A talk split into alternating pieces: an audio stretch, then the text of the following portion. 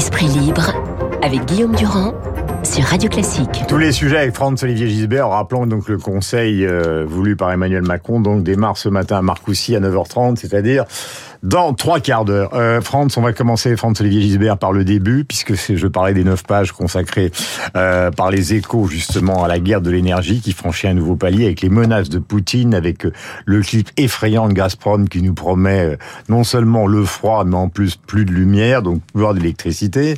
Est-ce qu'on peut ce matin essayer de faire un point sur les chiffres? C'est-à-dire de Ouais. donner des éléments Ouais. concrets à ceux qui nous écoutent. Alors je sais que la politique, ça, ça consiste à raconter des carabistouilles aux gens, et on entend euh, beaucoup ces temps-ci sur le thème euh, euh, la guerre en Ukraine provoquera des coupures d'électricité cet hiver, Poutine ayant décidé de couper le gaz, ben on pourra plus se chauffer à Noël, etc. Bon. Quand on regarde les choses d'un peu plus près, on, on- on est étonné. Alors c'est c'est un révélateur, Poutine. Internet, je suis pas en train de dire que ça, il va poser aucun problème pour euh, en matière d'énergie à l'Europe, pas tellement à la France d'ailleurs, si on regarde bien. Mais on va commencer par le gaz. La France, si on parle de la France, elle a une stratégie d'approvisionnement extrêmement diversifiée, contrairement à l'Allemagne, hein, parce que l'Allemagne, bon, c'est le gaz russe. Mais le gaz russe représentait 17% des importations de gaz consommées en, en France en, en février. Et vous savez que c'est tombé à 9% ces dernières semaines, bon, avant de disparaître. Donc, ce n'est pas grand-chose. Ce sont là des chiffres, euh, les chiffres de GRDF, Gaz Ré- Réseau Distribution de France, enfin, ils sont incontestables. Si on prend la production d'électricité par filière, le gaz se situe en dessous de 10%. Non, le problème de la France, son gros problème, c'est que sa production nucléaire est en baisse. Ah, ça, je veux dire, le problème du gaz, c'est un problème pour l'Allemagne. Ça, on est bien d'accord là-dessus. Mais pour la France, son gros problème, c'est que sa production nucléaire est en baisse. Les sites officiels du gouvernement ont beau se tortiller. J'ai lu ça, là. Hier soir, c'était fascinant. Bah, ils peuvent pas cacher la triste réalité qui revient comme ça de temps en temps.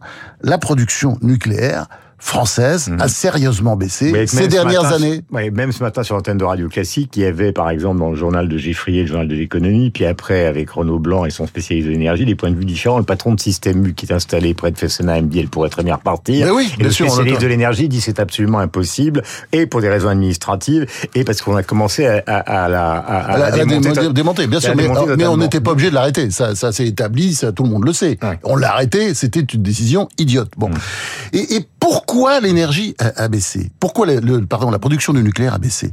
Mais parce que depuis plus de dix ans, les gouvernements l'ont voulu. Alors vous entendez les macronistes, ils nous disent c'est la faute à Hollande et à, à l'accord électoral débile entre le, le PS de Martine Aubry et les escrocs colo-gauchistes d'Europe Écologie Les Verts. Bon, ils n'ont pas tort, évidemment. C'était un accord, Accord qui avait été répète, passé avant les élections. Avant les élections. Avec Cécile Duflot et Martine Aubry. oui, c'était une euh, comment dire euh, une opération de Martine Aubry contre François Hollande qu'il avait battu euh, et voilà, elle voulait vraiment le le corseter, lui rendre le, le son mandat le plus difficile possible. D'ailleurs, elle- elle, elle a bien réussi là-dessus. Bon.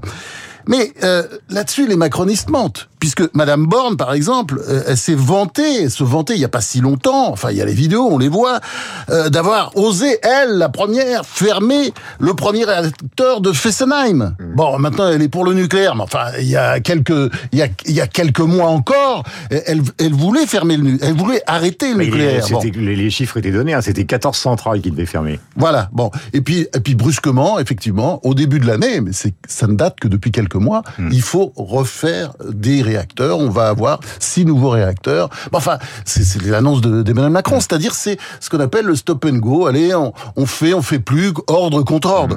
Donc, euh, voilà. Et, et, et aujourd'hui, si euh, on a des problèmes en matière nucléaire, vous savez très bien, c'est parce qu'il y a 32 nucléaires, euh, 32 réacteurs nucléaires, pardon, sur 56, qui sont à l'arrêt pour des raisons diverses.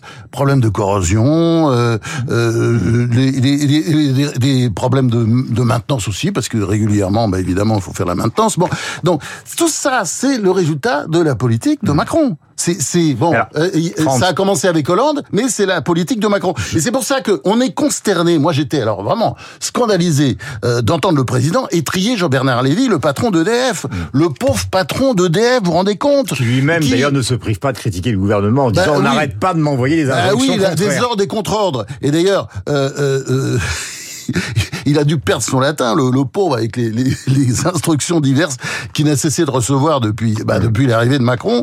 Et, et j'ai envie de dire d'ailleurs à, à, à, Monsieur Macron, Monsieur le Président, on n'est pas en Union soviétique ou dans la Russie de Poutine. Le coup du lampiste, ça ne marche pas. Et puis pitié, ne polémiquez pas avec Jean-Bernard Lévy. Si, si, s'il vient à l'idée du patron d'EDF de, de bah, par exemple, de publier tous les mails et les instructions écrites qu'il a reçues pour arrêter le nucléaire, et puis après il faut le refaire. Enfin, il y a quelque chose qui cloche. Vous voyez très bien. Je reviens à la question de départ euh, parce que vous allez donner la réponse synthétique. Est-ce que pour la France, évidemment, demain il y a un Conseil européen de l'énergie, mais est-ce que pour la France, il y a un vrai problème ou est-ce qu'on devra se contenter euh, simplement de limiter la consommation de gaz eh ben, Il y a un vrai problème, on le voit très bien, et le problème c'est dû au nucléaire. Et il y a un deuxième point, moi, et qui, qui me met en colère, je dois dire, c'est l'histoire des énergies renouvelables. Mmh c'est qu'on est très en retard en matière d'énergie renouvelable. Quand on regarde Qu'est-ce que c'est les énergies renouvelables hein? C'est l'éolien, le solaire, l'hydro, euh, l'hydraulique, le géothermique, etc., etc. Bon, alors on a mis le frein sur le nucléaire. On a dit même qu'on allait l'arrêter. Enfin, on a mis le frein sur le nucléaire. Et puis de l'autre côté, on n'a pas accéléré les énergies renouvelables. Chiffres allemands. Bon, alors les chiffres allemands sont hallucinants. C'est 49% 49% de la production d'électricité en Allemagne, elle provient hmm. des énergies renouvelables. Bon, et vous savez combien Pour nous, c'est la moitié. Ouais c'est la moitié. Mais le reste, il y a vraiment le, reste, c'est du fossile. Non, non, mais c'est vraiment un échec total. Alors on est là, on, quand on regarde les chiffres, hein, on est là toujours en train de critiquer les Allemands avec leur centrale thermique à charbon, et c'est vrai que c'est une horreur, et c'est vrai que bonjour les, les gaz à effet de serre, on est d'accord là-dessus, mais mais en même temps, les Allemands ils progressent chaque année mmh. fortement sur les énergies renouvelables. Nous aussi, mmh. nous aussi bien entendu, on progresse, il y en a de plus en plus, mais beaucoup moins vite que les Allemands. Et ça, je pense que c'est aussi un deuxième échec. Vous avez le nucléaire d'un côté, pas, euh, on, on, avait décidé d'arrêter le nucléaire, mais maintenant on le reprend, mais c'est un peu tard. Vous savez, c'est Madame Bordel même qui disait c'est un paquebot. Bon, on a demandé au paquebot de s'arrêter. Le temps que tout ça redémarre, tout ça va mettre du temps. Hmm. Hein, c'est pas le nucléaire, on n'appuie pas sur des boutons pour pour changer de politique. Euh, question euh, qui est quand même aussi importante. Ce conseil de la fondation qui démarre ce matin.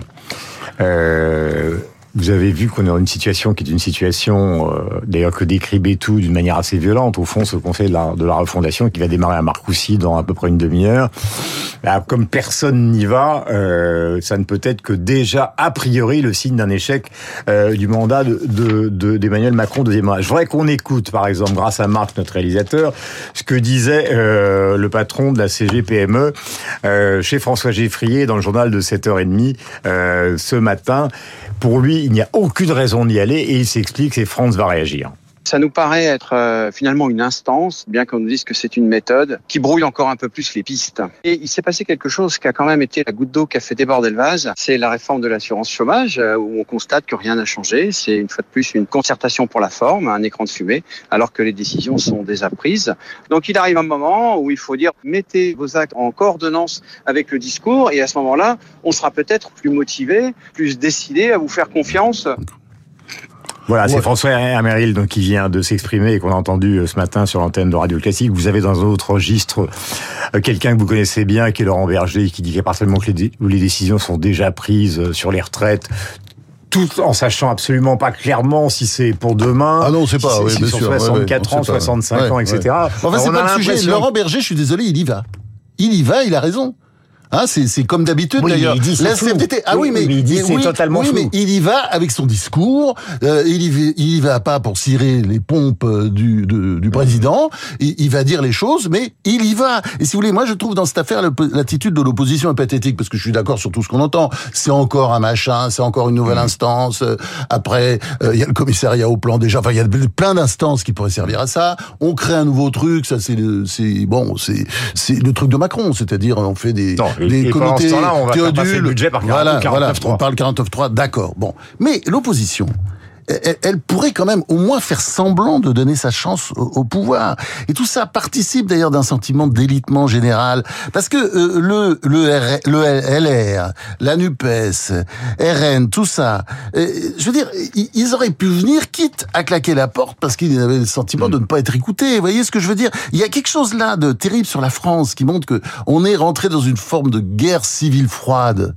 C'est une guerre civile froide aujourd'hui qu'on vit. C'est-à-dire que voilà, on veut même plus se parler. Vous savez On pourrait au moins se parler. Non, La mais, est mais tous les pays sont divisés politiquement. Regardez en Allemagne, regardez, regardez aux États-Unis, c'est encore pire. Mais enfin, on peut quand même se voir de temps en temps, parler, parler des choses. Moi, je trouve ça. Non, mais là, ils ont l'impression d'être contournés. C'est-à-dire qu'ils disent, on a, on, on a une Assemblée nationale, on a une discussion sur le budget qui est l'acte majeur, vous le savez, d'un gouvernement, puisque vous connaissez ça depuis des années, et on nous emmène à Marcoussis pour essayer de contourner cette affaire pour parler des 35 prochaines années, alors qu'il y a le feu. Ben oui, mais ils nous prennent aussi pour des. Il n'y a pas le feu, il y a le feu, évidemment, il y a toujours le feu. Ben, Il y a le feu sur des tas de sujets en France aujourd'hui. Non, non, mais franchement, non, non, mais c'était, c'est un, un, un argument absurde. Évidemment, le budget, il passera le 49.3. Enfin, je pense, c'est pas sûr, mais je pense parce qu'il n'y a pas de majorité. Par Donc contre, ce sera compliqué. Par contre, tous les groupes d'opposition vont voir Attal justement sur le budget. Ils disent qu'ils vont pas le voter, mais ils vont le voir quand même. Oui, ben d'accord, mais ça, ça au moins c'est bien. Mais je veux dire, dans, dans un- une démocratie normale, est il est budget. normal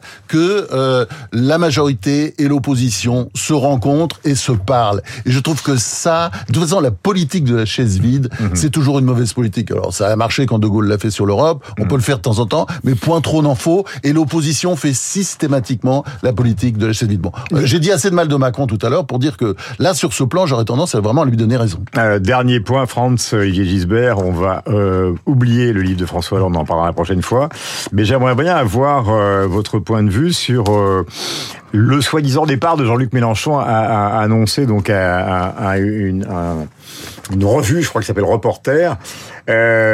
Est-ce que c'est vrai? Est-ce que c'est faux? Parce Bah, que vous le connaissez depuis des années. Ouais, ouais, ouais.